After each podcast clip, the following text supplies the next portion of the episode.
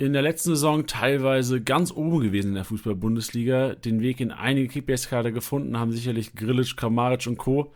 Sind auch andere Spieler relevant? Welche Spieler schlagen eventuell ein? Ich habe einen auf der Rechnung, Freunde. Der wird in der, in der Mitte des Podcasts ungefähr genannt zum ersten Mal.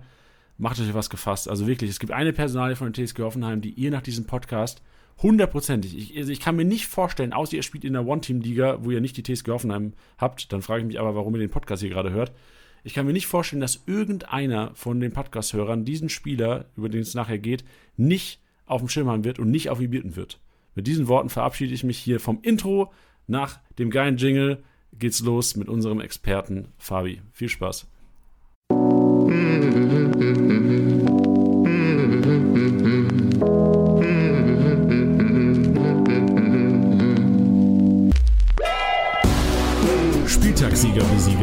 Der Kickbase Podcast. Mit deinen Hosts Titti und Janni. Hallo und herzlich willkommen, Spieltagssieger Besieger, der Kickbase Podcast. Heute Thema im Podcast Marathon die TSG aus Hoffenheim. Bevor wir aber zum Eingemachten kommen und zu den relevanten Infos für deinen Kickbase-Kader, noch ein kleiner Aufruf nach einer eigenen Sache. Wir sind natürlich auf der Suche oder wir, wir waren auf der Suche jetzt die letzten Wochen und Monate nach äh, passenden Experten für unsere Podcasts und ähm, haben das an sich auch ganz gut hinbekommen. Wir sind jetzt, glaube ich, die Episode, die, die Hoffenheim-Episode ist die ähm, siebte Episode, die inzwischen rauskommt heute hier am Montagabend. Wir sind aber noch auf der Suche. Äh, wir sind auf der Suche nach einem Leverkusen-Experten und einem Fürth, Kräuter Fürth-Experten. Und ähm, wir haben alles gegeben, was unsere Kontakte angeht. Aber jetzt bleibt uns nicht anderes übrig, außer mal hier im Podcast den Aufruf zu starten. Also wenn du gerade in der Bahn, im Auto oder sonst wo hockst und sagst, oh ja, ich bin ja Leverkusen-Fan und ich zock auch noch Kickbase und könnt den Jungs vielleicht oder der, der ganzen Community was über Leverkusen auf, im, im Kickbase-Bezug ähm, erzählen oder genauso mit Kräuter Fürth. Du, du, du hockst daheim, bist, ähm, bist hyped, dass ihr aufgestiegen seid in die erste Bundesliga und willst allen Leuten mal erzählen, wie geil Kräuter Fürth ist. Dann seid ihr genau die Richtigen. Also schreibt uns gerne mal ähm, Kickbase, Instagram oder Facebook oder ähm, ja, das wären so die zwei Wege, Freunde. Über, oder über Mail. Ich packe in eine, eine Mail in die, in die Show Notes. Zur Not auch gerne da wenn ihr Leute kennt, haut sie an. Wir würden uns mega freuen. Und im Grunde genommen ist es ja Kickbase Manager, helfen Kickbase Manager. Das war der Aufruf. Jetzt geht's ans Eingemachte, Freunde. Ihr habt's gehört. Im Intro schon die TSG aus Hoffenheim. Letztes Jahr ähm, eine, durchwachsene Saison gehabt, Ups und Downs, teilweise in Kickbase sehr, sehr relevant gewesen. Vor allem einige Spieler. Ich denke an den Grilic, ich denke an den Kramaric. Ähm, vorletzte Saison war es noch Robert Sko, an dem man eigentlich geglaubt hat, wo er dachte, oh, das wird mal einer, der vielleicht mal 30 Mio wert ist. Hat, er, hat sich nicht ähm, bewahrheitet, aber wir wollen natürlich wissen, welche Spieler von den Hoffenheimern sollte man sich in Kickbase-Kader holen und natürlich wie immer auch welche nicht, auf welche sollte man lieber verzichten, wer ist sein Geld wert. Und deswegen haben wir uns einen Experten organisiert. Ich habe es gestern schon im Podcast kurz angekündigt, einen aus der Region. Langjähriger Hoffenheim-Fan und ich würde ihn einfach mal jetzt reinholen. Fabi, herzlich willkommen im Kickbase-Podcast. Ja, servus Janni, hi. Grüß dich, Digga. Wie geht's? Wie ist die Lage in Hoffenheim? Gut, soweit. Training hat wieder angefangen in Hoffenheim. Ähm, man kriegt leider momentan nicht so viel mit, aber bald geht's ins Trainingslager und dann wartet ja schon die neue Saison. Ja, man, man muss äh, bei Fabi sagen, ich, ich krieg manchmal Bilder geschickt, vom, wie er am Trainingsgelände vorbeijoggt beispielsweise. Also du, du wohnst relativ nah an der TSG, richtig? Ja, was, also ich bräuchte von mir zu Hause, ich glaube so 15 Minuten nach äh, Zutzenhausen. Das ist so ein kleines Kaff neben äh, Sinsheim, wo die Arena steht. Und da wird dann auch trainiert. Also ist nicht so weit weg. Sehr gut, sehr gut. Aber nicht nur deswegen bist du heute hier, Fabius. Du bist nicht hier, weil du nah an der TSG wohnst. Ähm, erzähl mal den Leuten, warum du der oder warum du unser Kickbase TSG Hoffenheim-Experte bist. Ähm, wieso ich euer Experte bin? Ja, also ich bin schon äh, relativ lange Mitglied im Verein. Ähm, keine Ahnung, seit 2013, 14 glaube ich kenne die äh, TSG auch schon echt ziemlich lange. Ich glaube, als ich aufmerksam geworden bin, das war gerade so der Aufstieg in die Bundesliga oder ich glaube sogar ein Jahr davor. Ähm, da war ich selbst noch relativ jung, deswegen weiß ich es nicht mehr so ganz genau, aber ich habe noch ein Trikot von früher, also so lang muss es schon sein. Ähm, genau, ich wohne in der Nähe, ähm, vielleicht kleiner Fun Fact, äh, Dietmar Hopp wohnt bei mir in der Stadt, ähm, dadurch auch ein bisschen Verbindung halt äh, zur SAP und damit auch äh, unweigerlich ein bisschen ähm, zu Hoffenheim, genau. Sehr gut. Und vor allem, also bei, bei Fabi muss man sagen, also Fabi ist ein guter Kumpel auch von mir. Das habe ich gestern, glaube ich, schon mal gesagt. Wir, wir zocken auch gemeinsam in der Kickbase-Liga. Und, und auch Fabi, Konkurrent. Und auch, genau, und auch Konkurrent. Richtig, gut, dass du es sagst. Ähm, und Fabi ist eigentlich, der, der, wenn man sich den, den Podcast-Gast hier, Gast hier basteln müsste, eigentlich, du bist sehr detailliert, was, also du bist äh, zuerst mal ein sehr akribischer Arbeiter. Du kennst dich krass mit der TSG Hoffenheim aus und du bist ein sehr äh, ambitionierter Kickbase-Manager. Und von daher, Freunde, all die den Podcast hören, ihr habt alles richtig gemacht. So, hier werden heute relevante Infos gedroppt. Ja, das freut mich. so sieht's aus. Wagen wir zuerst mal, bevor wir auf die kommende Saison eingehen, Fabi, einen kleinen Blick zurück. Letzte Saison. Wie, wie hast du die letzte Saison verarbeitet? Mit welchen Gefühlen gehst du raus? Äh, allgemein eher mit gemischten Gefühlen. Ähm, die Leistung war jetzt über die Saison hinweg eher so semi. Ich muss selbst als äh, Hoffenheim-Fan dazu sagen, dass ich Hoffenheim äh, auch als Wundertüte ein bisschen immer ansehe. Also so ein bisschen die Konstanz, die hat mir auch in der letzten Saison gefehlt. Ähm, man muss aber auch dazu sagen, gerade zu Beginn der Saison nach dem Bayern-Sieg, äh, 4-1 war es glaube ich, kam dann äh, der große Corona-Schock und ich glaube irgendwie zehn Spieler waren dann auf einmal äh, infiziert und das hat natürlich alles durcheinander gerüttelt und äh, dementsprechend war die Formkurve dann unten. Aber äh, Hoffenheim typisch haben sie am Ende der Saison wieder die Kurve gekratzt. Und ähm, Kramaric, äh, klar, absoluter Leistungsträger, hat dann auch ein bisschen wieder in die Spur gefunden. Und demnach, äh, unter allen Umständen, war ich jetzt dann doch relativ zufrieden. Wart ihr nicht sogar Tabellenführer mal irgendwie die ersten Spieltage? Mhm. Ja, also ich glaube, das Bayern-Spiel war das zweite, glaube ich, wenn ich mich recht entsinne. Ähm, und die haben wir dann besiegt und dann waren wir, ich glaube, einen Spieltag Tabellenführer. Genau. Halt, hat aber nicht lang gehalten. Ja. Sind die Hoffenheim-Fans, also ich, ich, ich ähm, bin ja Fan eines Traditionsvereins, das wissen inzwischen, das erwähne ich fast jede Episode hier, das ist schlimm. Ich muss mal aufhören damit. Aber im Grunde genommen, ich wollte nur einen Vergleich ziehen. Wenn, äh, es gibt viele Vereine in Deutschland, wenn es da mal gut läuft, dann sind die Anforderungen mhm. oder die Ansprüche von den Fans direkt weit oben. Also ich kann mir vorstellen, wenn jetzt ähm, jetzt mal ein anderes Beispiel, beim VfB Stuttgart, wenn die irgendwie nach dem fünften Spieler Tabellenführer sind, dann laufen die Fans irgendwie mit einer äh, selbstgebastelten Meisterschale ins Stadion. Ja. So, ist es bei Hoffenheim auch so, dass die Erwartungen direkt hochgeschraubt werden oder weiß Hoffenheim, okay, ey, wir sind, wir sind Hoffenheim, wir sind äh, ein Club, der sich immer noch in der Findungsphase ein bisschen befindet, die Konstanz sucht. Ist das Hoffenheim bewusst oder ist das mhm. dem, dem, Umfeld auch bewusst? Also ich glaube, den Fans selbst, äh, die sind zufrieden, wenn man die europäischen Plätze ankratzt. Ich denke mal, das ist so das Ziel, wo man hinstrebt zu Ende der Saison. Also ich glaube, es gibt keinen Anspruch irgendwie jetzt groß auf die Meisterschaft oder ähm, wirklich sowas wie in den letzten Jahren, was Julian Nagelsmann aufgebaut hat äh, mit Champions League Teilnahme und so. Das war schon wirklich außerordentlich gut, aber da hat die Leistung auch wirklich echt gestimmt. Und wenn man jetzt mal den Kader vergleicht mit jetzt den großen Teams, die da oben immer mitspielen in der Champions League, wie einem Bayern, Dortmund, Leipzig, ähm, war das halt schon echt gut. Aber angestrebt wird eher so, ich sag mal, europäische hintere Plätze. Ja, und vor allem, also was mir bei Hoffenheim immer, was ich, was ich schade finde für Hoffenheim, sind mir jährlich diese Abgänge. Also wenn bei Hoffenheim mhm. jemand, ähm, also ich erinnere mich an, was weiß Joe Linton beispielsweise, der hat so ein Durchbruchsjahr gehabt und also sofort war der weg. Also ich ja. glaube, also es ist vielleicht auch so ein bisschen das, das, so wie Hoffenheim wahrscheinlich auch von vielen Profis gesehen wird, eventuell so als Sprungbrett teilweise in eine englische Liga zu einem ja. ähm, wirklich so Top-5-Verein in Deutschland. Das finde ich mir ein bisschen schade. Deswegen bin ich auch so gespannt auf diese Saison, weil so viele Abgänge habt ihr bis jetzt noch gar nicht, wa?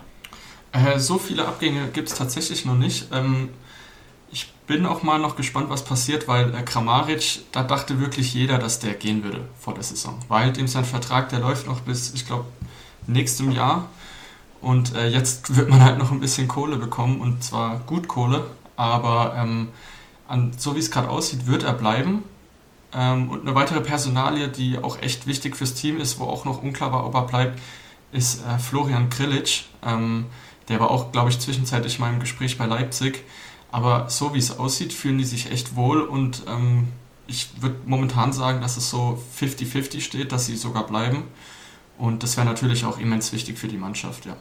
Oh, das glaube ich. Also vor allem, also Grillisch und Kramaric wären wahrscheinlich auch zwei Spieler, ja. die du schwer irgendwie kompensieren kannst. Ja. Gerade jetzt zum jetzigen Zeitpunkt, so ist, eher, ist ja ein Monat noch bis zur Saison. Ja, aber ich muss dir auch äh, zu dem Punkt recht geben, den du davor angesprochen hast. Ich glaube tatsächlich, dass viele, vor allem junge Fußballprofis, äh, Hoffenheim so ein bisschen als Sprungbrett ansehen. Man muss halt auch sagen, dass Hoffenheim, was das betrifft, echt eine richtig gute Arbeit äh, macht, eigentlich über die ganzen letzten Jahre, wenn man jetzt mal irgendwie einen Firmino anschaut, der damals für, ich glaube, 500.000 Euro und einer Zahnspange aus Brasilien kam, falls man sich noch an die Bilder erinnert. Geil, stark, ähm, und jetzt heute irgendwie absoluter Leistungsträger ist bei Liverpool und brasilianische Nationalmannschaft spielt. Also äh, der Weg über Hoffenheim ist schon echt gut. Oder auch ein Joel Linton kam auch als, ich sage jetzt mal No-Name, spielt jetzt in äh, Newcastle nicht so erfolgreich, wie man es sich erhofft hat, glaube ich. Aber das sind schon äh, Karrieresprünge, die sich der ein oder andere Profi erhofft, ja. Ja, bin auch mal gespannt. Also du hast äh, Kramaric und Grilic angesprochen. Wie stehen die Chancen beim Baumgartner? Weil Baumgartner auch nach der EM wahrscheinlich so ein bisschen ja. begehrt war, auch im Ausland, oder? Ja, bei Baumgartner würde ich die ganze Situation ein bisschen anders interpretieren. Also während der EM gab es mal so ein paar Kicker-Artikel, äh, Baumgartner im Interesse von Liverpool oder sowas. Ähm, ich glaube zu 80 Prozent, dass er bleiben wird. Einfach aus dem Grund, dass er noch ein bisschen jünger und noch ein bisschen mehr in der Entwicklungsphase ist und bei Hoffenheim sich mittlerweile zu einem absoluten Leistungsträger hochgespielt hat ähm, der jetzt auch einfach die Praxis braucht. Und ich glaube, würde einer wie Baumgartner zu Liverpool gehen, wird der erstmal auf der Bank versauern. Und ähm, gerade in den jungen Jahren ist das, glaube ich, gar nicht förderlich. Deswegen, äh, ich gehe stark davon aus, dass er bleiben wird, tatsächlich, ja. Das klingt ja erstmal gar nicht so negativ. So. Also ich meine, das, das, das, das, wenn Kramaric, Grilic und Baumgartner bleibt, dann ist es jetzt ja erstmal eine Konstante, die Hoffenheim wahrscheinlich über die letzten Jahre so teilweise gesucht hat. Oftmals war es ja so, dass er am ersten Spieltag in der neuen Saison da wahrscheinlich auf 5, 6 Positionen eine andere Elf in der Startelf stand, oder? Ja, das war echt so. Also Rotation war eh so eine Sache, ähm, die letztes Jahr ein bisschen komisch war. Ähm, ist auch dem Spielstil von dem Trainer Hönes irgendwie geschuldet. Aber ich denke, dass auch außerhalb der Hoffenheim-Sphäre äh, viele verwundert waren, dass jetzt ein Sko oder so irgendwie äh, nicht gespielt hat. Ja, ähm, Viele genau. Kickbase-Manager auch auf jeden Fall. Viele Kickbase-Manager auch. Also wenn man sich den, das Gehype äh, anschaut auf Liga Insider oder so, ähm, aber absolut verständlich. Also in meinen Augen auch ein wirklich Top-Fußballer, der als irgendwie dänischer Torschützenkönig zu Hoffenheim kommt, dann äh, auf, als Linksverteidiger eingesetzt wird, das relativ gut gemacht hat. Und dann kommt Sebastian Hoeneß und er sortiert ihn erstmal aus. Also das habe ich nicht so ganz verstanden. Ja, lass uns ähm, über Sebastian Hoeneß, da kommen wir auf jeden Fall noch zu und auch wie, mhm. wie, wie, du ihn siehst oder wie das Hoffenheim-Umfeld ihn, ihn sieht. Ähm, lass uns gerne nochmal über die anderen ähm, Zugänge reden. Also mhm. David Raum wurde verpflichtet, Sebastian Rudi kam jetzt auch, war glaube ich ausgeliehen letztes Jahr, kam dann ablösefrei von Schalke, ein Angelo Stiller, Stiller bis jetzt, also alles stand jetzt, 12.07. Ähm, du sagst ja es, oder man könnte ja denken, da könnte noch eventuell was passieren. Mhm. Wie schätzt du die Neuzugänge ein bis jetzt? Ähm, gut, also zu Raum möchte ich sagen, ähm, gerade auf der Linksverteidigerposition war es halt die letzten, sage ich mal, ein, zwei Jahre immer ein bisschen unkonstant. Ähm, auch mit dieser Score-Thematik, die ich gerade eben angesprochen habe. Und auch ein Jon ist halt noch ein sehr junger Spieler. Ich denke, der wird jetzt immer mehr rangeführt an die Mannschaft. Aber das ist in meinen Augen noch kein Startelf-Spieler. Ähm, und da kommt mit David Raum einfach ein erfahrenerer EM-Jugend-Europameister. Äh, äh, jetzt erst kürzlich geworden, äh, von Fürth zur TSG. Und ich habe mir ein paar Spiele angeguckt, vor allem auch das Pokalspiel, wo Hoffenheim gegen Fürth rausgeflogen ist. Und der macht ordentlich Betrieb da auf der Außenbahn. Und ich glaube, in das äh, Spielsystem vom Höhnes könnte es auch wunderbar reinpassen. Äh, da bin ich mal echt gespannt. Da muss man sich die ersten Testspiele dann auch in Ruhe mal angucken. Ja, was die anderen Zugänge betrifft, ja, Sebastian Rudi muss ich, glaube ich, nicht viel dazu sagen. Das ist halt mittlerweile seine Heimat Hoffenheim. Ähm, auf Schalke ist er ja komplett versauert. Das hat, äh, glaube ich, ihm auch persönlich und fußballerisch gar nichts gebracht. Und ähm, in Hoffenheim spürt man einfach auch, dass er sich wohler fühlt. Er ist immer eine Alternative im Mittelfeld. Ähm, ist, hat immer gute Übersicht, bringt immer ein bisschen Stabilität rein. Klar ist jetzt fußballerisch nicht mehr auf dem allerhöchsten Niveau, aber ähm, finde ich als Backup äh, absolut ein guter Spieler. Und wenn jetzt irgendwie ein Krilic noch gehen sollte, ähm, könnte ich mir den auch wieder in der Startelf vorstellen. Okay, sehr interessant. Kurze mhm. Frage noch zu, zu, Raum. Raum auch einer, also ich habe mir auch, mhm. das Einzige, was ich von ihm jetzt gesehen habe, sind teilweise ähm, 21 Einsätze und ein YouTube-Highlight-Reel. Mhm. Ähm, auch ein offensiv denkender Linksverteidiger, oder?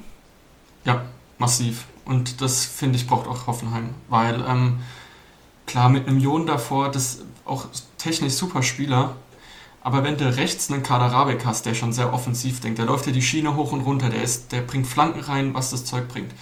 Und wenn du das, die gleiche Qualität auch auf links bringst, die du jetzt eben mit einem David-Raum hast, also ich hoffe, dass Hoffenheim dadurch wieder ähm, zu, zu dem alten Offensivspiel kommt, was sie unter Julian Nagelsmann auch gespielt haben, nämlich hohen Druck über die Außen, ähm, scharfe Flanken nach innen und ich denke, David Raum ist da der optimale Mann. Ja, stark. Äh, klingt, klingt zuerst mal vielversprechend.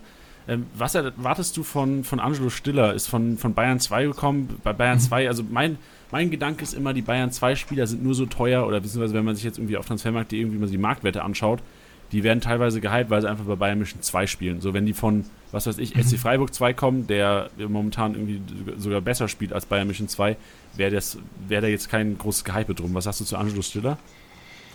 Ja, also ich glaube nicht, dass er so viel spielen wird. Ähm, also was ich gelesen habe, er hat sich halt super mit Sebastian Hoeneß verstanden, ist auch klar, immer für die jungen Spieler so ein Punkt zu den alten, erfolgreichen Trainern zurückzukehren. Ähm, ich denke, er wird äh, seinen Weg auch in Hoffenheim machen und sich auch äh, persönlich und spielerisch absolut weiterentwickeln. Aber was jetzt die äh, nächste Saison betrifft, glaube ich noch nicht, dass man mit viel Einsatzzeit und auch äh, Kickbase-Punkten rechnen sollte. Ja, also erstmal wahrscheinlich unrelevant für unsere Manager, wa? Genau, ja. Sehr gut. Dann ähm, gibt es gibt natürlich, also ich, es ist immer schwer, Gerüchte über Gerüchte zu sprechen. Du hast schon gesagt, ein Kramaric könnte eventuell gehen, ein Grillic könnte eventuell gehen. Gibt es denn momentan Positionen, wo die TSG auf jeden Fall noch nachlegen will? Also wenn man sich so die Gerüchte mal anschaut auf, auf dem Markt? Ja, das kommt so ein bisschen auf die Abgänge an, glaube ich. Weil ähm, sollte jetzt wirklich ein Kramaric noch gehen, dann ist natürlich absolut in der Offensive ähm, noch Bedarf da, einfach einen kreativen Spieler ähm, nachzuverpflichten. Ja? Ähm, ich persönlich habe jetzt nicht so viele Gerüchte mitbekommen, weil das ist alles ein bisschen bodenlos. Aber ähm, ich glaube, wenn ich mir so die Mannschaft aktuell angucke, ist am höchsten Bedarf ähm, offensiv vielleicht noch eine Alternative zu einem Bebu ähm, als Sturmspitze, ähm, weil ich glaube auch ein äh, Belfodil oder so, die werden nicht mehr viel Einsatzzeit bekommen. Ja, dass man da vorne noch ein bisschen äh, jemanden holt und eventuell noch was für die Innenverteidigung. Ähm, da ist ja auch immer die Frage, Benny Hübner, ist er wieder fit, kann er spielen, spielt ein Vogt, der auch öfters mal unkonstante Leistung gebracht hat. Also das sind so die zwei Baustellen, die ich in der Mannschaft so ein bisschen sehe. Alter, wie viel Kopfschmerzen hat Benny Hübner schon Kickbase-Managern gebracht? Das, ja. Da andauernd gab es irgendwie Meldungen, oh ja, er wieder zurück auf den Trainingsplatz oder so, teilweise ins Teamtraining integriert. Ja, Und dann, also ähm, ja. echt Aber komisch. schade. Ja, also der hatte ja wirklich eine ähm, echt äh, komische Verletzung. Also es war, glaube ich, wirklich was am Kopf und ähm, da wusste auch niemand, irgendwie, was da genau los ist. Deswegen auch eben die Kopfschmerzen bei den Kickbase-Managern, weil auch seitens des Vereins nie wirklich kommuniziert wurde, äh, was passiert ist. Aber man weiß ja auch nicht, wie, wie schwerwiegend das war. Ja. ja. Gut, dann äh, kommen wir mal zu Sebastian Hoeneß. Ich weiß ja, weil wir auch äh, uns relativ nahestehen, wie du über Sebastian Hoeneß denkst. Äh, ähm, jetzt seit einem Jahr bei euch ähm, mhm. als Trainer tätig geht, geht auch in die nächste Saison. Ähm, vielleicht bevor wir zu, zu seiner Taktik kommen, zu seiner Formation. Glaubst du, es besteht die Gefahr, dass da, wenn es mal nicht läuft, schneller mal der Trigger gepult wird? Ah, das ist immer ein bisschen schwierig. Also, was ich auch so von ein paar anderen Fans mitbekommen habe, ist, dass sie ihn jetzt auch nicht so mega ähm, super finden. da komme ich aber gleich nochmal drauf zu. Ähm, aber man muss leider ein bisschen sagen, die ganze Hoeneß-Family ist auch sehr gut mit dem Dietmar Hopp. Ähm, wie man ja damals bei diesen Protesten im Stadion gesehen hat, wo das Spiel irgendwie äh, weitergepfiffen wurde. Da ja. waren ja auch irgendwie Rummenige, Hoeneß, Hopp Hand in Hand. Ähm, deswegen weiß ich nicht, ob da im Hintergrund irgendwelche Sachen ablaufen, beziehungsweise wie sich der Verein verhalten würde, wenn jetzt Sebastian Hoeneß keine Leistung äh, bringen würde. Von daher, ich bin einfach mal gespannt, äh, was die nächste Saison bringt. Ich bin eh kein Fan davon, wenn man Trainer direkt wieder rausschmeißt, wie jetzt bei Schalke oder so, nach ein paar schlechten Leistungen, weil ähm, als Trainer kommst du zu einem neuen Verein, hast eine komplett neue Mannschaft teilweise, äh, da brauchst du auch einfach deine Zeit, dich dran zu gewöhnen. Und jetzt ist eine Saison rum, jetzt schaut man sich die zweite an und äh, dann wird man mal gucken. Schöne Worte, sehr gut. Dann schauen wir uns das Ganze mal zu, zur Kickbase-Relevanz an. Ähm, mit welchem System spielt Hoeneß oder wie erwartest du auch das System in, in dieser Saison? Also ich glaube, dass er wieder mit einem 4-2-3-1 spielt. Ähm, mit einer Viererkette hinten auf Außen, wie schon genannt, äh, auf jeden Fall Kaderabek auf rechts. Ähm, das ist, steht außer Frage. Und dann eben David Raum auf links. Ähm, dann ja, zwei defensive Sechser, würde ich sagen. Also Samaseko ist da absolut gesetzt. Das ist, glaube ja, der Abräumer da hinten, den Toffenheim braucht. Ähm, und dann natürlich wünschenswert, wenn er bleibt, äh, Florian Krilic noch nebendran. Ähm, da wird es auch spannend, wer von der Innenverteidigung so ein bisschen mal auch den Drang nach vorne sucht. Eventuell, wenn Kevin Vogt oder so spielt, müsste man mal abwarten. Äh, dann natürlich vorne äh, Dreier Mittelfeld. Äh, da ist noch die Frage, wer ähm, zentral spielt. Ich gehe mal stark davon aus Baumgartner ähm, und auf den Außen dann eben Kramaric und hoffentlich Sko. Ich hoffe, dass er ähm, mehr Einsatzzeit bekommt und auch seinen Offensivdrang ein bisschen auf den Platz legen kann, weil ein guter Fußballer ist er ja. Ähm, und dann in der Sturmspitze ein, ein Stoßstürmer, Bebu wahrscheinlich, hat diese Saison echt eine gute Saison gespielt, eine solide Saison. Genau, so wird es dann, glaube ich, bleiben. Sehr gut. Ähm, also auf, auf, die, auf die genauere Startelf oder die Startelf mhm. können wir auf jeden Fall noch mal diskutieren gleich. Lass uns noch mal auf die, die Rotationsmuster von äh, Sebastian Hoeneß eingehen. Gibt es da was oder gibt es Rotationsmuster zu erkennen? Gibt es Positionen, wo öfters mal auch ohne jetzt ähm, internationale Belastung im kommenden Jahr ähm, rotiert wird? Ja, da müsste ich mal ganz kurz überlegen, äh, welche Spieler besonders anfälliger sind, auch mal ausgewechselt zu werden. Ähm, ja, also bei den, auf den Außenverteidigerpositionen sehe ich öfters mal Rotation während den Spielen. Das war mit Jon und ähm, wie hieß er, Cessignon in der letzten Saison oft so. Äh, da ist jetzt halt die Frage, ob ein David Raum da mehr Stabilität reinbringt und auch wirklich jedes Spiel irgendwie durchspielen kann. Ähm, was ich bei ihm mir auch ein bisschen erhoffe gegenüber halt den jüngeren Spielern. Ähm, sonst natürlich immer das Mittelfeld. Also äh, es kommt jetzt auch darauf an, ob ein Dennis Geiger wieder fit ist. Der könnte dann immer mal gerne auch für einen Baumgartner reinkommen oder für einen Krilic, um noch ein bisschen Offensivdrang reinzubringen. Ähm, das sind so die vakantesten Positionen. Und dann natürlich im Sturm, ein Kramaric wird man jetzt nicht auswechseln, wenn er dann bleibt. Aber ähm, je nachdem, was für Alternativen man für einen Bebu ganz vorne drin hat, ähm, ist das auf jeden Fall die Position, wo eigentlich immer gewechselt wird. Also ich wüsste kein Spiel, wo nicht in der Sturmspitze gewechselt wurde. Ja, sehr interessant. Ähm, wie ist es mit Überraschungen am Spieltag? Also ich selbst habe auch immer, immer ab und zu mal einen Hoffenheimer mhm. im, im, Team gehabt. Ist natürlich auch schwer für alle Hörer da draußen, wenn man im TSG-Fan in der, in der Liga spielt, ist natürlich auch schwer, irgendwie die, die Hoffenheimer in sein Team zu holen, weil der wahrscheinlich auch immer so ein bisschen äh, die Emotionen mitspielen bei, mhm. bei, bei dir als Kickbase-Manager. Aber wie ist, ähm, wie schätzt du es ein? Wurde man oft überrascht als Kickbase-Manager von der TSG-Aufstellung letztes Jahr? Also klar, es war Corona, es waren einmal einige Ausfälle, mhm. aber ist Hönes einer, der eventuell so Nagelsmann 2.0 teilweise auch, auch bringt, so den Kickbase-Manager einen kleinen Latz von, von Kopf knallt? Ja, also letzte Saison war, wie gesagt, wegen Corona ein bisschen besonders. Da standen dann teilweise irgendwie mal ein Nordfight äh, in der Startelf. Ich glaube, zwischendrin hat Akpoguma mal im Sturm gespielt. Das war, glaube ich, relativ Was? am Anfang. Ja, tatsächlich. Krank. Krank. Das war ein Heimspiel, das weiß ich noch. Da war Akpoguma vorne. Alter, hat, was ist was mit Hönes da passiert? Ja, da, hat auch komplett nicht funktioniert. Es war wirklich nicht gut. Ähm, das funktio funktioniert mit Akpoguma noch nicht mit der Verteidigung. Warum soll es ja, da vorne funktionieren? Keine Ahnung, das, ich, das, das muss keiner verstehen. Ähm, ja, das war wie gesagt ein bisschen Corona geschuldet.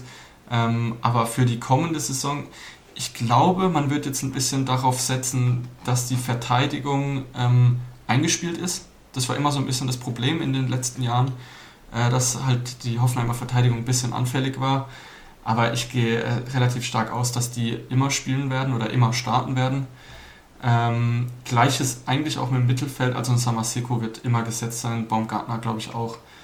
Ähm, und was Überraschung betrifft, würde ich die am ehesten im Sturm sehen, ähm, weil eigentlich einfach ein Bebu in meinen Augen jetzt nicht so konstant ist, dass man sagen würde, oh, der spielt immer. Aber ähm, ich kann mir vorstellen, dass auch mal ähm, ein Dabur starten wird, je nach Gegner, der einfach ein bisschen mehr Physis mitbringt als ein Bebu, dafür aber auch ein bisschen langsamer ist.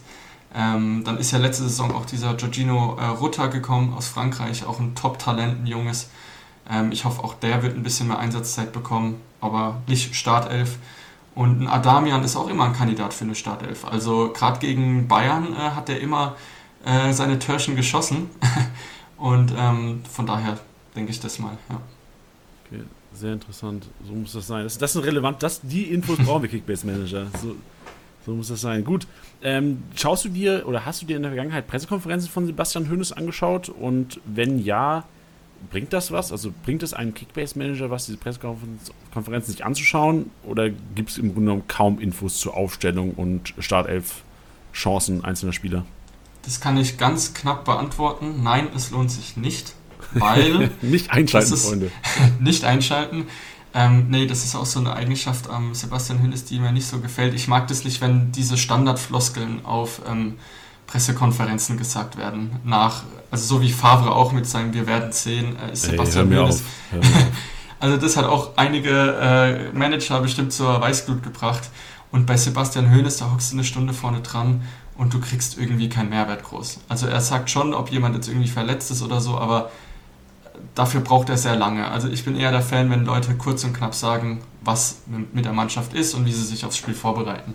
Äh, was ich aber alternativ empfehlen kann, ähm, auf dem Hoffenheim Instagram-Account, da schreiben die immer, wenn die Pressekonferenz rum ist, wirklich die wichtigsten Fakten zum Spieltag, also welche Spieler ähm, vielleicht in der Startelf stehen, welche Spieler auf jeden Fall ausfallen werden. Ähm, und das posten die dann in ihre Story und das würde ich eher empfehlen. Da spart man sich die eine Stunde Pressekonferenz. Geil, sehr geil, guter Insight. Hoffenheim Instagram, die wird durch, durch die Decke gehen ich, nach dem Aufruf, Fabi. Ich, ich, generiere hier die Follower, ja. Ja, genau. so muss das sein. Schön, dann äh, gehen wir jetzt mal Richtung Startelf. Jetzt mhm. wird's, äh, jetzt wird's heiß, jetzt kommen wir zum Eingemachten. Auf der Torwartposition, ich weiß nicht, müssen wir überhaupt diskutieren mhm. oder? Ähm, müssen, müssen wir nicht diskutieren. Wir Baumann nicht. ist da ganz klar. Genau. Äh, ich erinnere mich, Philipp Petke oder Pentke immer mal wieder auch relevant gewesen in Kickbase, bei Baumann ausfällt und auch erstaunlich gut, oder? Also eine, eine solide Nummer 2 auch, oder?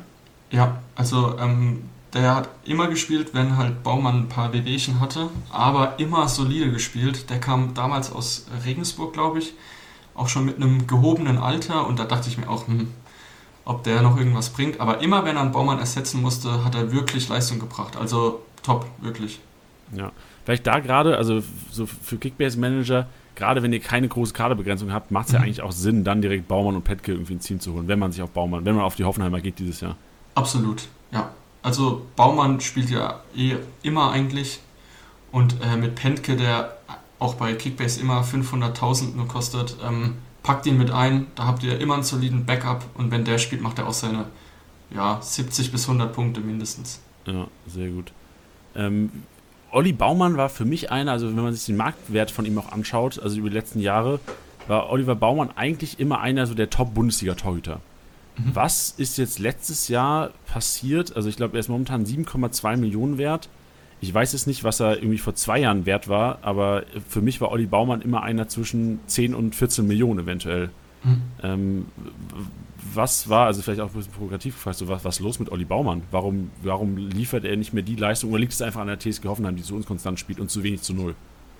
Ja, es liegt eher an dem letzten Punkt, den du angesprochen hast, glaube ich. Ähm, Hoffenheim hatte letztes Jahr einfach massive Lücken in der Verteidigung und dementsprechend ähm, sehr viele unhaltbare Torschüsse aufs Tor. Also mir tut Olli Baumann da auch öfters mal ein bisschen leid. Äh, klar, ich möchte ihn jetzt nicht mit einem Manuel Neuer oder so vergleichen, aber es ist schon echt ein richtig guter, solider Bundesliga-Torwart, äh, der auch echt viele Paraden macht. Also, wenn man Torwart braucht bei Kickbase auch immer empfehlenswert, weil er eigentlich recht solide punktet. Ähm, aber ich glaube, letzte Saison war allgemein einfach ein bisschen verhext äh, für Hoffenheim und äh, auch für ihn. Ich glaube, man braucht einfach die Konstanz und dann mit Corona-Ausfällen zwischendrin. Äh, irgendwie war ja dann auch Corona-Pause, wo gar nicht gespielt wurde. Äh, das nagt irgendwie an jedem Spieler. Ja, verständlich. Also gut, also haben wir schon eine kleine Kaufempfehlung, oder? So 7,2 Millionen, Olli Baumann. So ja. für den Start kriegst du ja günstiger, ist kaum Goalie. Vielleicht so für Aufsteiger-Goalie, ja. Oder wo noch Torduelle sind. Aber 7,2 Millionen, also für mich zuerst mal sehr attraktiv. Ja, also ich weiß jetzt nicht, welche Torwarte in dem gleichen Preissegment sind, aber wenn ich jetzt irgendwie die Wahl So ein Zentner beispielsweise, haben wir gestern drüber gequatscht, Zentner auch in dem so noch eine Mio günstiger, glaube ich, momentan. Ja, also da würde ich ohne zu zögern Olli Baumann holen. Und das sage ich jetzt nicht als Hoffenheim-Fan, aber einfach, weil er für mich der deutlich bessere Torwart ist. Ja, sehr schön. Dann schauen wir uns mal die Defensivreihe an. Du, bist, mhm. du gehst von der Viererkette aus, ähm, hast vorhin schon gesagt, rechts Kadajabek, links mhm. ähm, Raum. Ähm, wen siehst du in Innenverteidigung? Also ich glaube, auf jeden Fall gesetzt sein wird Posch. Der steht zwar bei Liga Insider auf äh, vielleicht, aber ich sehe ihn eigentlich gesetzt. Ähm, ja, war am Anfang bei der TSG relativ unkonstant, aber ich fand ihn einfach eigentlich letztes Jahr ähm, und auch das Jahr davor hat er sich immer besser bewiesen ähm, und auch jetzt mittlerweile Nationalspieler für Österreich, also ihn sehe ich da eigentlich schon gesetzt. Und dann ist halt die zweite äh, die Frage, wer zweiter Innenverteidiger neben ihm wird.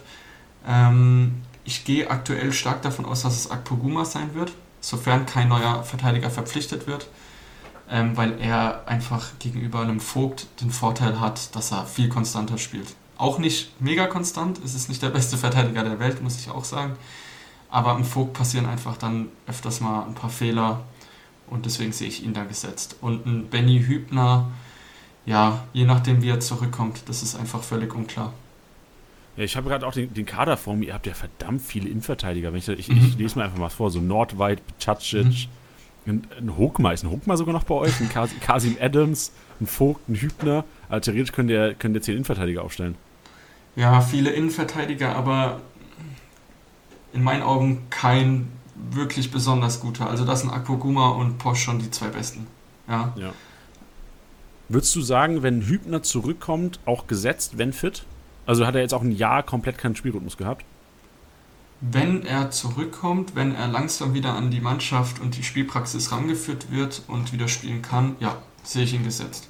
Ist ja. ein absoluter Leader von hinten raus, hat in meinen Augen auch die höchste Qualität äh, in der Verteidigung, ähm, ist ein super Fußballer. Ich hoffe, er kommt wieder zurück, ja. Ja, ich finde es bei, bei Hübner finde ich enorm interessant, wenn man sich mal den Marktwertverlauf anguckt. Der war letztes Jahr vor der Saison, wo man ja dachte, okay, er kommt zurück, 16 Mio wert.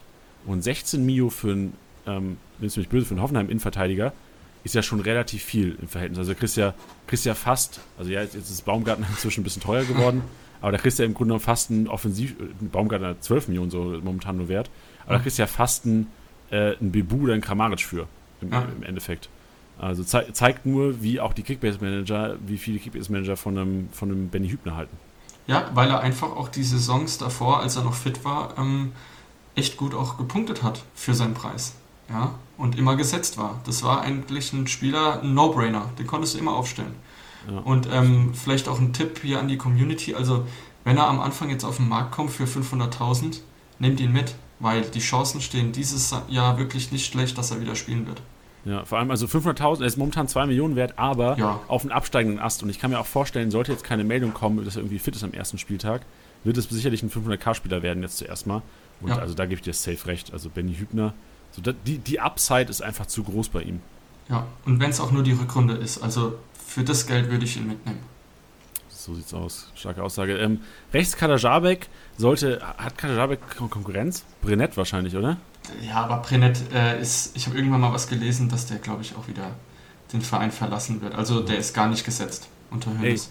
Ich erinnere mich, Digga, wir waren noch mal, ähm, wir haben, wir haben Hoffenheim Lauter mal geguckt, ne, auf dem Betze. Mhm. Ich erinnere mich nicht mehr so gut dran, weil ich glaube, ihr habt irgendwie mit fünfter Unterschied gewonnen oder sowas. wollen wir nicht darüber, darauf wollen wir nicht eingehen. Es geht jetzt hier um die, um die Kickbase-Spieler. Ähm, da war Brennett, glaube ich, ist Brennett, glaube ich, gerade gekommen und ich erinnere mhm. mich so, der hat echt einen guten Eindruck gemacht. Der ist, glaube ich, als Rechts oder äh, mit sehr hohen Erwartungen nach Hoffenheim gekommen und hat da wirklich gar nichts erfüllt.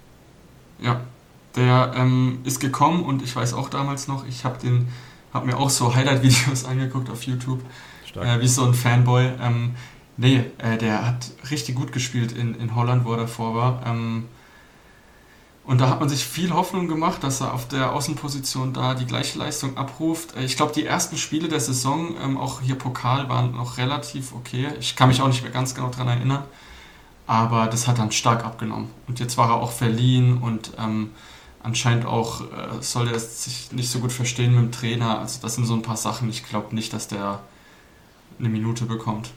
Okay, also rechts ist relativ uninteressant. Also beziehungsweise rechts braucht man sich beim Kader Jabek ist eigentlich so mit der sicherste Kauf wahrscheinlich mit einem Porsche hinten drin, oder? Ja, absolut. Ja. Ja.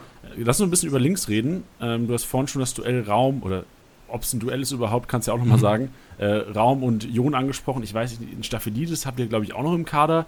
Ähm, ist, ist ein Raum einer, der sicher gesetzt sein sollte über links? Äh, ja, glaube ich schon. Mit den Erwartungen hat man den auch zum Verein geholt. Ähm, Staphylidis ist absolut außen vor, würde ich gar nicht berücksichtigen. Ich glaube auch nicht, dass der eine Minute spielen wird. Ähm, Marco Jon, ich kann mir vorstellen, dass in den ersten Spielen der Saison noch ein bisschen rotiert wird auf der Position. Aber sobald sich David Raum mit der Mannschaft einmal eingespielt hat, wird der die Saison durchspielen, glaube ich. Vor allem Raum ist auch, also ich gebe dir 100 ich habe ja schon gesagt, so Raum ist bei Olympia sogar, glaube ich, auch dabei, mhm. ne? Ja. Ähm, die kommen ja auch irgendwie eine Woche oder fünf, sechs Tage vor Bundesliga zu Beginn erst, erst zurück. Glaubst du, das ist für Raum ein Faktor, dass er eventuell nicht in der Startelf stehen könnte am ersten Spieltag? Oder denkst du, äh, der hat jetzt ein bisschen mit der Mannschaft trainiert, weiß ich nicht, mhm. drei Wochen oder sowas? Ja. Das reicht jetzt ähm, mit eventuell noch einem Testspiel für, für Startelf im ersten Spieltag?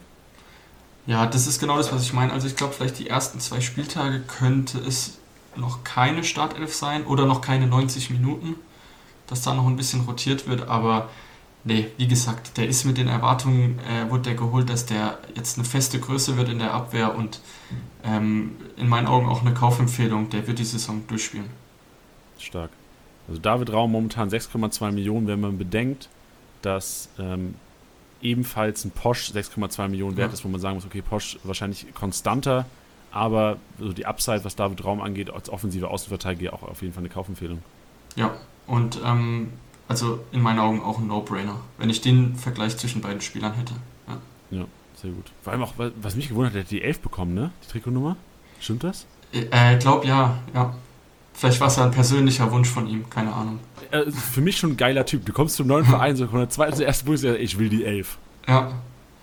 Ja, vielleicht ja. unterstreicht das auch ein bisschen sein Offensivspiel. Keine Ahnung. Ja, genau, richtig. richtig. Ja. Ist ja auch, es ist auch in Kickbase als Mittelfeldspieler gelistet. Ähm, wir bekommen ja die, die Daten immer extern. Das wird sich die Saison auch sehr unwahrscheinlich noch ändern, dass er zum Abwehrspieler wird, mhm. weil er ja so ein bisschen auch, ähm, ich will ihn jetzt nicht mit dem Angelino vergleichen, aber er ist ja quasi eher Schienenspieler als linker Verteidiger. Sehr wahrscheinlich wird er als linker Verteidiger eingesetzt bei euch, weil er mit Viererkette spielen werdet.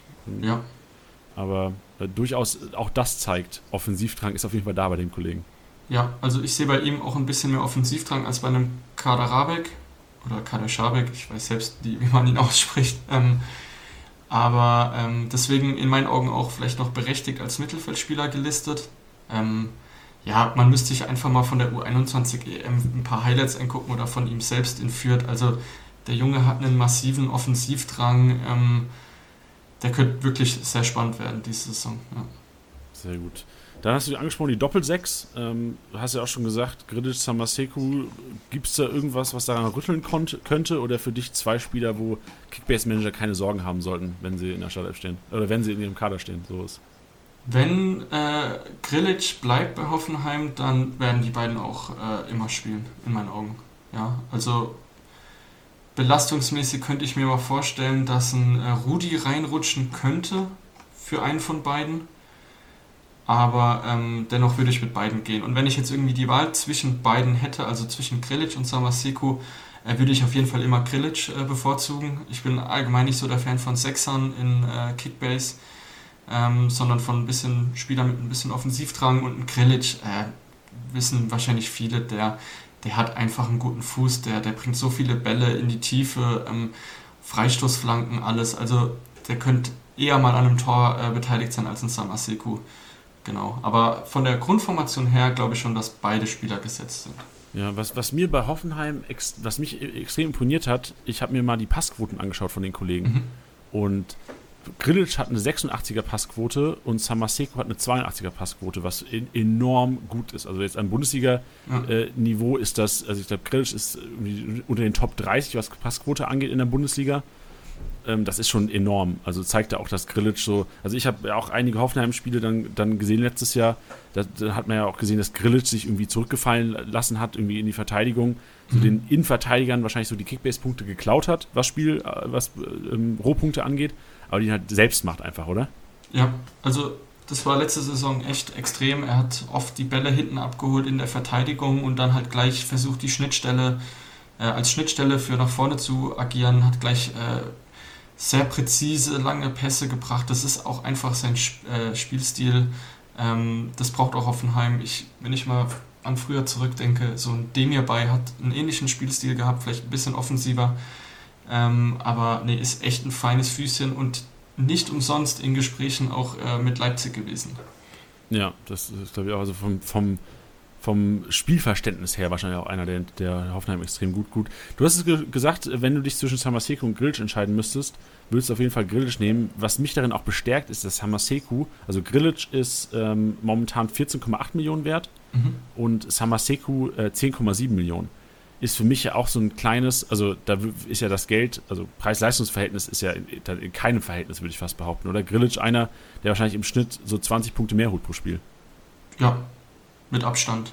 Ja, der Samaseko ist eher, eher so ein bisschen der Abräumer hinten, eher ein bisschen faul-lastiger. Ähm, kriegt auch gerne mal eine gelbe. Ähm, das braucht Hoffenheim, aber für den Kickbase-Manager in meinen Augen nicht der beste Spieler. Er wird zwar immer spielen, aber äh, die Punkteausbeute wird einfach geringer sein als bei Krilic.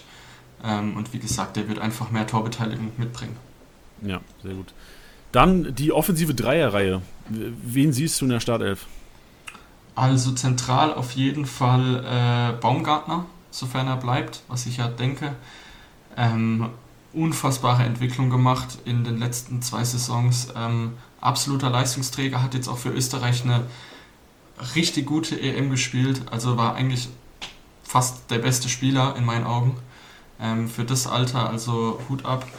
Ähm, nee, könnte auch richtig interessant sein. Du hast ja gerade eben gemeint, er kostet gerade nicht so viel bei Kickbase. Genau, 12,2 12, Millionen. Also 12 Millionen für einen Spieler, der letzte Saison echt einige Tore geschossen hat und äh, immer gesetzt sein wird, diese Saison, ähm, würde ich auf jeden Fall auch mitnehmen. Also, ja, ich, ich, ich sehe gerade genau, 6 Tore, 3 Assists ist ja noch wahrscheinlich relativ wenig so für seine Verhältnisse. Also es wäre bei einer konstanten Hoffenheimer Leistung ja sicherlich mehr drin gewesen.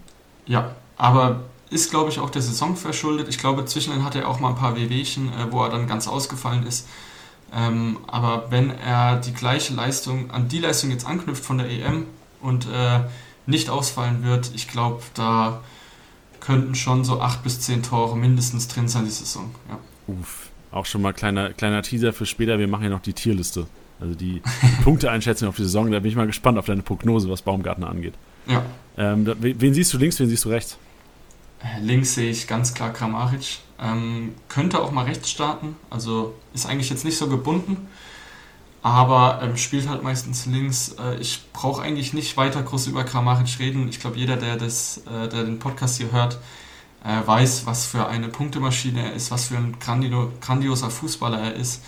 Ähm, vor allem jetzt im Endspurt der letzten Saison auch wieder gezeigt. Ähm, ja, könnte bei einem deutlich größeren Club spielen, wovon auch eigentlich jeder ausgegangen ist, würde jetzt aber wahrscheinlich bleiben ähm, und ich denke, ist auch ein No-Brainer für die nächste Saison, ähm, da auch mal ein bisschen tiefer in die Tasche zu greifen und den einfach aufzustellen. Ja, vor allem, ähm, ich meine, wir, wir, kennen das Problem, es gibt nicht so viele Top-Stürmer in der App. Und wenn man irgendwie in Ligen spielt von, was weiß ich, 14 bis 18 Leuten, dann ist so ein Kramaric als, äh, allein weil er als Angreifer gelistet ist und ja eventuell teilweise dann auch im offensiven Mittelfeld zum Einsatz kommt, äh, enorm wertvoll. Gerade weil er halt nicht nur diese stürmischen Stürmerpunkte sammelt, ähm, ich weiß, wir sollten eigentlich nicht über Kramaric reden, ich will nur noch mal so ein bisschen den, den Hype pushen, weil er halt nicht die typischen äh, Stürmerpunkte nur sammelt, sondern halt auch im Spielaufbau irgendwie ähm, zu tun hat. Ja, das, das macht er die letzten, letzte Zeit auch öfter, dass er sich hinten die Bälle abholt und dann halt massiv äh, Pässe im letzten Drittel irgendwie an den Mann bringt, äh, was alles Punkte wiederum bringt. Ähm, und was wollte ich noch gerade eben sagen? Ah, jetzt fällt es mir gerade nicht ein. Vielleicht komme ich gleich nochmal drauf. Jawohl, haus einfach raus, wenn es dir einfällt. Lass uns ja. jetzt zu einer Position kommen, die wahrscheinlich am interessantesten ist, oder? Die, die rechte Offensive. Ja, genau. Also das sehe ich noch so als größte Baustelle an äh, in der Mannschaft gerade. Ähm, bei Liga Insider selbst steht, dass es Go äh, starten könnte. Ähm, würde in meinen Augen auch absolut Sinn machen, da er auf der Position sowohl in Dänemark gespielt hat, auch als auch für die dänische Nationalmannschaft.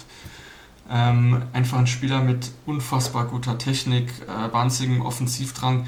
Ja, vielleicht ist die Schnelligkeit so ein kleines Problem, aber ähm, ich könnte mir schon vorstellen, dass er da startet. Ich wüsste jetzt nicht, wer vorne sonst äh, auf den Außen spielen könnte. Deswegen wäre das so eine Position, wo ich mir auch echt noch einen Transfer wünschen würde, dass man auf der einen Seite einen Kramaric hat, der eher ähm, so ein Allrounder ist, ähm, der alles mitbringt, gute Technik ähm, und so weiter. Und vielleicht rechts einen hat, der wirklich äh, schnell ist. Also einen quirligen, schnellen Flügelflitzer à la Diaby oder ähm, ja, Sancho ist jetzt schon sehr hochgegriffen für Hoffenheimer Verhältnisse. Geil. Aber einfach vom Spielstil. So ja, jemand. ich weiß, was du meinst. ähm, dass man da vorne einfach auf verschiedene ähm, ja, ähm, Arten des Fußballs zurückgreifen kann. Ja. Würdest du sagen, dann als, als Kickbase-Manager-Empfehlung bei Robert Sko ein bisschen vorsichtig sein? Äh, ja, würde ich nach wie vor ein bisschen vorsichtig sein. Also es ist einfach eine Wundertitel irgendwie. Letztes Jahr genauso. Ähm, man hat sich erhofft, dass er spielt und er hat nicht gespielt. Ähm, ich selbst kann es einfach nicht sagen, ob er spielen wird, weil ich glaube, er hat allgemein einfach einen schweren Stand unter Sebastian Hoeneß. Ähm, was genau da abgelaufen ist, weiß man auch nicht. Ähm, deswegen, ja, ist fraglich. Deswegen eher lieber mal Finger weg, bevor man wieder enttäuschte Kommentare auf Liga Insider ähm, postet. ja, sehr stark. Ähm, wen würdest du denn als Alternative zu Sko sehen? Also klar, du hast gesagt, es könnte vielleicht noch extra mhm. jemand kommen, aber haben so Leute wie, du hast vorhin schon angesprochen, Adamian oder eventuell dann auch eine, ein Bebu über rechts eine Chance oder ist, ist das ein Stein gemeißelt, dass ein Bebu vorne steht?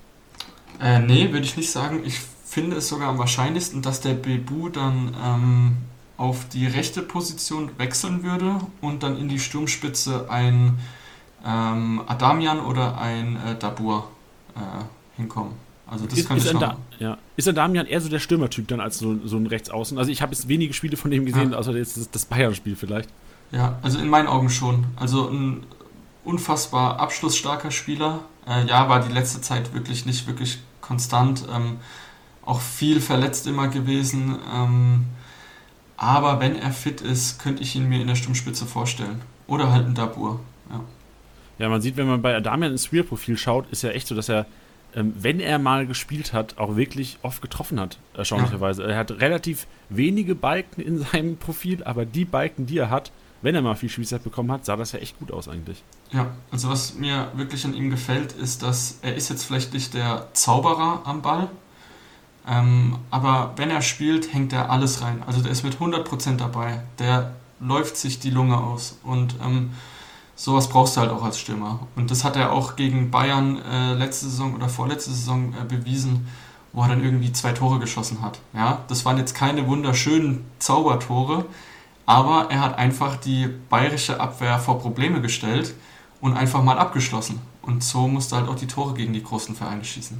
Ja, stark zusammengefasst. Ähm, du hast vorhin äh, Rutter angesprochen. Wo, mhm. wo, wo würde er zum Einsatz kommen, wenn er, oder ich meine, du gehst ja davon aus, wahrscheinlich erstmal Einwechslung, aber wo würde er zum, zum Zuge kommen werden? Ist das ein klassischer Stürmer, den du vorne reinstellst? Ah, das kann ich noch gar nicht so genau sagen. Also letzte Saison hat er, also wurde er ja, wenn dann nur eingewechselt und war dann meistens in der Sturmspitze tatsächlich. Ähm, da würde ich ihn aber irgendwie nicht verorten, weil er einfach noch gar nicht die Physis mitbringt. Also jeder andere Spieler gewinnt äh, den Zweikampf gegen ihn. Und ähm, er ist vom Spielstil eher quirlig und schnell. Deswegen würde ich ihn eher auf die Außen verorten, wenn er spielt. Aber ist in meinen Augen auch kein Startelf-Spieler. Ähm, okay, perfekt. Dann lass uns ganz kurz über vorne reden. Du hast es im Grunde genommen ja schon gesagt, Elias Bebu sollte hier wahrscheinlich die Nase vorne mhm. haben, oder? Ja, absolut. Also ähm, wirklich eine richtig solide Saison gespielt. Letztes Jahr wurde, glaube ich, auch ähm, als Spieler der TSG der Saison ausgezeichnet, glaube ich, ähm, von den Fans. Ähm, nee, aber auch irgendwo verdient. Also wirklich konstant auch mal ähm, schöne Tore gemacht, auch Assists gebracht. Ähm, genau. Und Munas Dabur, ja, ein bisschen unkonstant noch bei Hoffenheim. Also in der Europa League hat er echt äh, gute Leistung gebracht. Ähm, in der Bundesliga, er läuft, er ackert sich schon einen ab, aber da fehlt mir noch so ein bisschen der letzte Wille zum Abschluss. Ähm, in Sevilla war er auch ein richtig abschlussstarker Spieler und das hat er noch nicht so ganz nach Hoffenheim gebracht. Ähm, weshalb ich noch nicht weiß, wie oft er spielen wird, aber ich sehe ihn auf jeden Fall hinter Bibu. Okay, und äh, zu Belfodil braucht man wahrscheinlich gar nichts sagen, oder? Kommt komplett außen vor? Brauchen wir nichts sagen. Ich habe die Befürchtung, dass er äh, ab und zu spielen wird. Ähm, leider, oder was? Ja, aber ich halte von ihm fußballerisch leider nicht viel. Also er trabt irgendwie da über den Platz und wenn er Tore schießt, dann sind es so rein Stolper-Dinger. Ähm, nee, ich, ich weiß nicht. Okay, gut, dann. Äh, ich ich finde es erstaunlich, dass, er, dass, dass Belfodil jetzt noch nicht zu einem 500k-Spieler gemacht hat momentan. Also anscheinend glauben Manager noch an ihn. äh, momentan 2 Millionen wert und Dabur mhm. 2,7. Da wäre die Entscheidung, wenn man sich jetzt irgendwie einen Lückenfüller holen müsste und man hat nur noch 3 Millionen, dann ja. würde die Wahl ja klar auf den Dabur fallen. Also wenn, ja, würde die Wahl auf Dabur fallen, wenn ich jetzt noch irgendwie einen äh, Benjamin Hübner in die Auswahl nehme, der 2 Millionen Spieler, ähm, würde ich auf jeden Fall mit Hübner gehen als Füller der Mannschaft. Ja. Ja. Sehr interessant. Ähm, wir haben schon teilweise, also danke erstmal, starke Startelf. Ähm, lass uns mal über den ähm, Spielaufbau reden. Wir haben vorhin schon kurz, oder du hast vorhin schon anklingen lassen, ähm, Grillitsch eigentlich so der, oder ich, ich glaube, ich hatte es sogar gesagt, dass der den Innenverteidigern so die Punkte wegnimmt. Gibt es einen typischen Angriff von der TSG? Also gibt es Spieler, wo du sagst, okay, die sind weniger in den Spielaufbau mit eingebunden? Ähm, mhm. Heißt dann im Grunde auch für Kickbase eher unrelevant. Ähm, wie, sieht so ein, TS, so ein typischer TSG-Angriff aus? Ja, das, das kann man auch eigentlich nicht so pauschal sagen, weil sich das Gefühl von Saison zu Saison ändert. Ähm, zumindest letztes Jahr war es eigentlich meistens so, dass äh, entweder ging viel über die Schienenspieler außen, also ein Kaderabek äh, oder halt ein Cessignon Jon letztes Jahr, ähm, die dann einfach fast bis zur ja, Torauslinie vorgerannt sind und dann versucht haben, mit einer sch schnellen, spritzigen Flanke ähm, jemanden zu bedienen im 16er.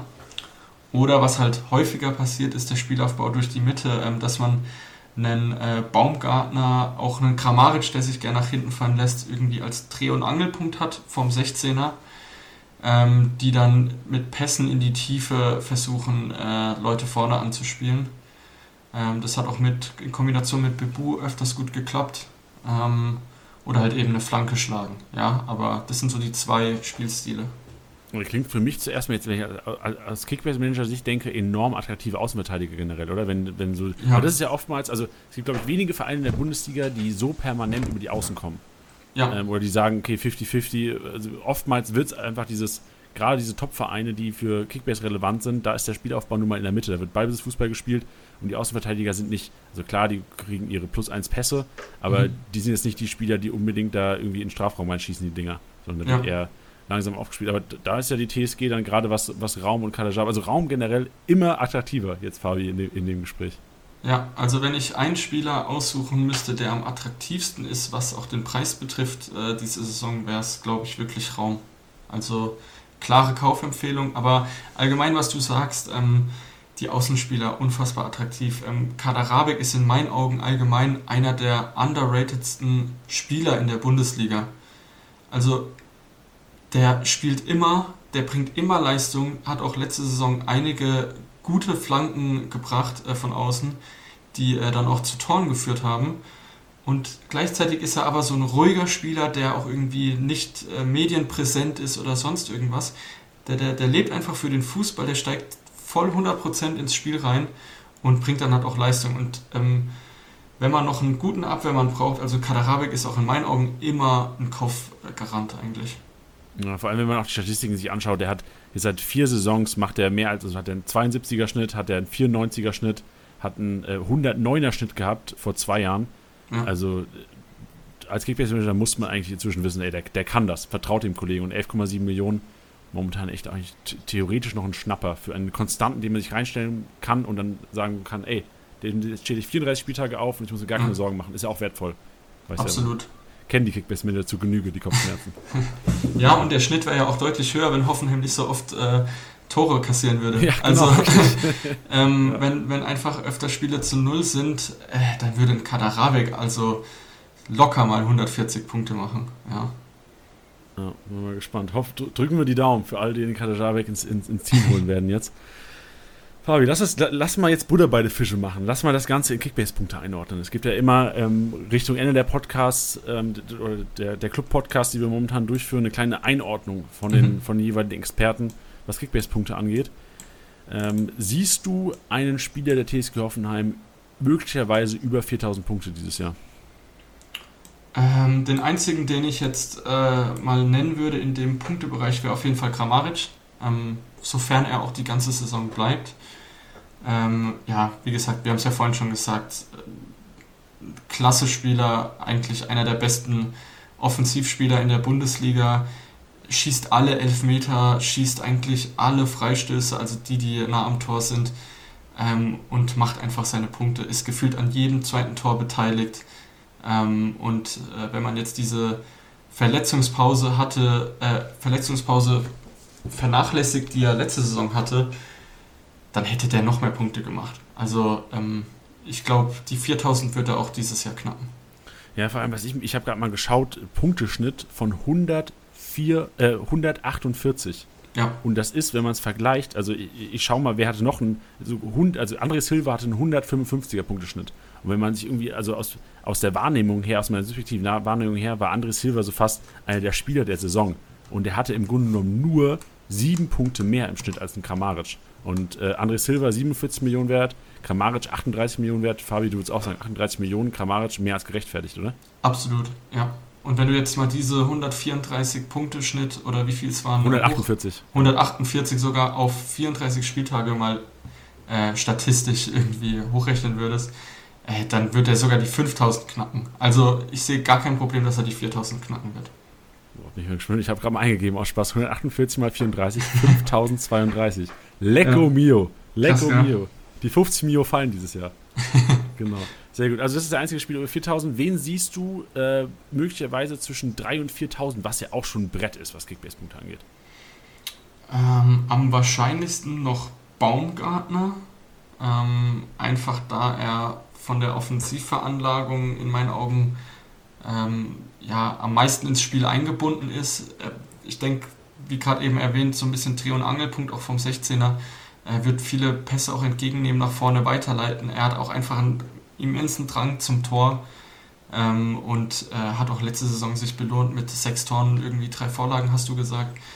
Ähm, und wenn aus den sechs Toren dann jetzt mal acht bis zehn werden nächste Saison, ähm, dann knackt er auch die drei bis 4.000, ja. Stark. Siehst du noch weitere Spieler? Hat, hat, haben Spieler wie ein Bebu, wie ein Grillitsch Chancen auf 3000 oder ist das zu hoch gegriffen?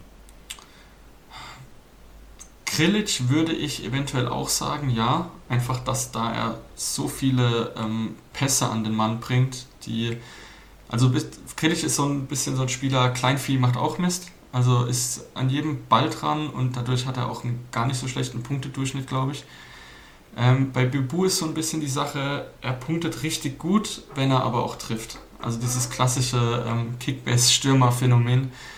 Ähm, von daher sehe ich eher Krilic bei 3.000 bis 4.000 als einen Bibu. Okay, sehr interessant. Weitere Spieler, die eine Chance haben, oder würd, würdest du sagen, lass uns übergehen zur, zur nächsten Kategorie? Weil also ähm, eventuell, also ich, ich würde einfach mal rein in die, Diskus in die Diskussion werfen, hätten Kader Rabeck in Topform und Hoffenheim in Topform eine Chance auf 3000 oder ist das zu hoch gegriffen für einen Außenverteidiger?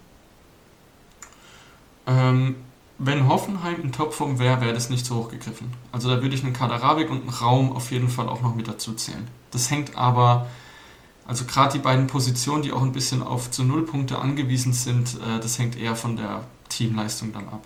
Okay, ich würde mich mal aus Fenster lehnen, wenn Hoffenheim also dann international spielen sollte nächstes Jahr, wenn Hoffenheim eine Top-6-Platzierung packt, dann mhm. ist Kader Jabek und, und Raum auch sind zwei Leute, die eventuell die 3000 knacken können. Ja, absolut. Okay, sehr stark. Top. Wie, wie schätzt du, also generell, ich habe es im letzten Podcast auch schon gesagt, ähm, ihr werdet immer drei Tage nach der Veröffentlichung dieses Podcasts, also heute der 12.07., Montagabend, ihr werdet am Don Donnerstag einen Bericht zur TSG und den Aussagen von, von Fabi, unseres TSG Hoffenheim-Experten, unseres TSG Hoffenheim Kickbase-Experten, ähm, als Zusammenfassung finden mit auch der kompletten Tierliste, also mit der kompletten Liste von äh, der genannten Startelf. Deswegen lass uns gerne noch so ein, zwei Spieler nennen aber dann die Leute so ein bisschen, das ist so ein bisschen Bild Plus mäßig, Fabi. So, lass bisschen die, teasern. Genau, lass die mal heiß machen. Sie sitzen da so, ey, die Ficker, so der Fabi und der Janni, die haben jetzt so, da, da, was gesagt, aber äh, nicht zu Ende gedacht, die Geschichte. Genau, mhm. unsere, die Punkteprognosen von, von Porsche, Akpoguma und Co. gibt es dann im Grunde genommen ähm, auf, auf der Base in drei Tagen. Lass uns noch gerne eine, also eine, die mich enorm interessiert. Wie mhm. schätzt du äh, einen Samaseku ein? Weil du hast gesagt, defensiver Sechser, ist für mich auch in, in Kickbase, also du hast gesagt, wir, wir erfahren Kickbase-Manager so, ey, das, das macht relativ wenig Sinn. Trotzdem, ähm, 78er Punkteschnitt, zweieinhalbtausend Punkte gemacht. Ähm, war das letzte Saison eine, eine, eine Saison von Samaseko, wo du sagst, ey, der hat so ans Potenzial gespielt oder geht er noch eventuell mehr? Ja, ich bezweifle, dass da wirklich mehr geht, weil er einfach äh, auch nicht so den Zug zum Tor hat, er halt hinten ein bisschen der Abräumer ist. Ist auf jeden Fall ein grundsolider Spieler. Ich weiß gar nicht, wie viel er kostet bei Kickbase. Ähm, 10,7 Millionen. 10,7. Also, ja, würde ich mir nochmal überlegen. Ähm, wenn man einen Spieler braucht, der auf jeden Fall spielen wird, würde ich ihn mir holen. Wenn man die Sicherheit braucht, aber was die Punkte betrifft, glaube ich, dass es auch wieder so um die zweieinhalbtausend werden. Okay, sehr gut. Ja, liebe Hörer, dann äh, heißt es in drei Tagen auf die Base schauen und den kompletten Artikel gerne nochmal zusammengefasst lesen oder auch die Tierliste einfach nur anschauen. Fabi, äh, das war jetzt der vorbereitete Teil. Ähm, mit, mit jedem Gast machst du eine kleine spontane Geschichte. Das heißt, ich mhm. habe noch ein paar Feuerfragen für, fürs Ende, wo du im Grunde genommen einfach nur schnell Entscheidungen treffen musst. Ja. Ähm, du hast vorhin schon gesagt, David Raum, der attraktivste Spieler für dich. Ähm, wenn du dich entscheiden müsstest, äh, für deinen Kickbase-Kader einen Spieler von der TSG dir auszusuchen, wer wäre es? Äh, ein, egal wen? Egal wen, Geld spielt keine. Du, der Konto ist noch voll gefüllt. Ganz klar Kramaric ohne nachzudenken. Raum ist am attraktivsten, was den Preis betrifft. Mhm. Aber Punktepotenzial Kramaric. Okay, sehr gut. Wenn ich entscheiden müsstest zwischen einem Bebu und einem Baumgartner, wen würdest du nehmen? Baumgartner. Wenn ich entscheiden müsstest zwischen einem Poff, Posch und einem Akpoguma, wen würdest du nehmen? Schwierig. Eher ein Posch. Okay, sehr schön. Und äh, wenn ich entscheiden müsstest, jetzt letzte Frage, ähm, jetzt auch mal gerne auf den Preis bezogen, oder, mhm. oder gehen wir davon aus, dass beide vielleicht auch gleich teuer sind, eventuell in drei, vier Wochen? Mhm. Ein Kadajabek oder ein Raum? Wen hättest du lieber? Beide ich, 12 Millionen wert am, was weiß ich, 1.9. beispielsweise. Mm, ich würde tatsächlich eher mit Raum gehen.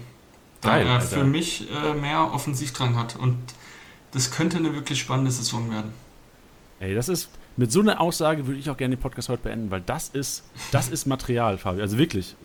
David Raum für mich, also ich, ich habe gerade schon mal Kickbase aufgemacht, ich habe oben die drei Dinger gedrückt, ich habe ihn zu Status hinzugefügt und gut ist. Ja. Also wenn er dann keine Leistung bringt, äh, dann könnt ihr mich schuldig machen äh, auf Liga Insider in den Kommentaren. ich, ich hau Fabis Adresse in die Shownotes, Freunde. Ihr könnt dann klingeln. genau. Sehr geil.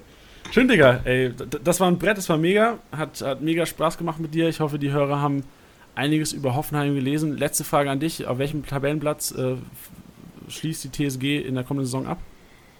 Mm, ich glaube, ich sag mal die äh, 6. Uh, okay. Wäre wär eigentlich fast so das Optimalding, oder? Also wär das wäre schon optimal, ja. Aber ich glaube, jetzt ohne Corona äh, können sie wieder voll angreifen. Also was heißt ohne Corona? Ohne Pausen. Ja, ohne Pause. Und vor allem auch, was wir gar nicht besprochen haben, ohne Doppelbelastung. Das macht ja auch nochmal einen riesen, riesen Effekt. Also genau. wir hatten, wir hatten die, die Gladbacher hatten wir schon, die Herr Tana haben wir besprochen, Hoffenheim hm. ja wahrscheinlich auch so die eine der Top 2, 3 Mannschaften, die ohne Doppelbelastung spielt. Und das ist für Kickbase Manager ja. natürlich immer ein Schmankerl. Ja, und mehr Sicherheit, was die Startelf betrifft. Richtig. Wenn jetzt noch Sebastian Hoeneß zur Konstanz findet, oh, ja, dann haben wir es. Dann, dann, dann ist der Titel da. dann, oh, oh, oh, oh, nee, Spaß. Wir, wir, wir, schneiden bei der, wir schneiden bei der Raumaussage. Ich glaube, damit enden wir lieber. Ja. Geil. Fabi, vielen, vielen Dank für deine Zeit. Hat mega Gerne. Spaß gemacht und äh, wünschen dir und der TSG natürlich mega Erfolg für die nächste Saison. Ja, vielen Dank, dass ich da sein durfte. Danke. Super, mach's gut. Ciao, ciao. Ja, liebe Hörer, das war Fabi und das war die TSG Hoffenheim. Ähm, starker Podcast. Ich hoffe, ihr konntet einiges mitnehmen. Ich habe schon gesagt, meine Scoutliste ist auf jeden Fall um einen Spieler auf jeden Fall schon mal äh, länger geworden. Ähm, wünschen euch einen schönen Montagabend. Ähm, morgen geht's weiter mit dem Freiburg-Podcast. Da empfehle ich euch selbstverständlich, ich würde natürlich nie was anderes behaupten, selbstverständlich auch reinzuhören, wird sicherlich interessant und ähm, viel Spaß beim Managen.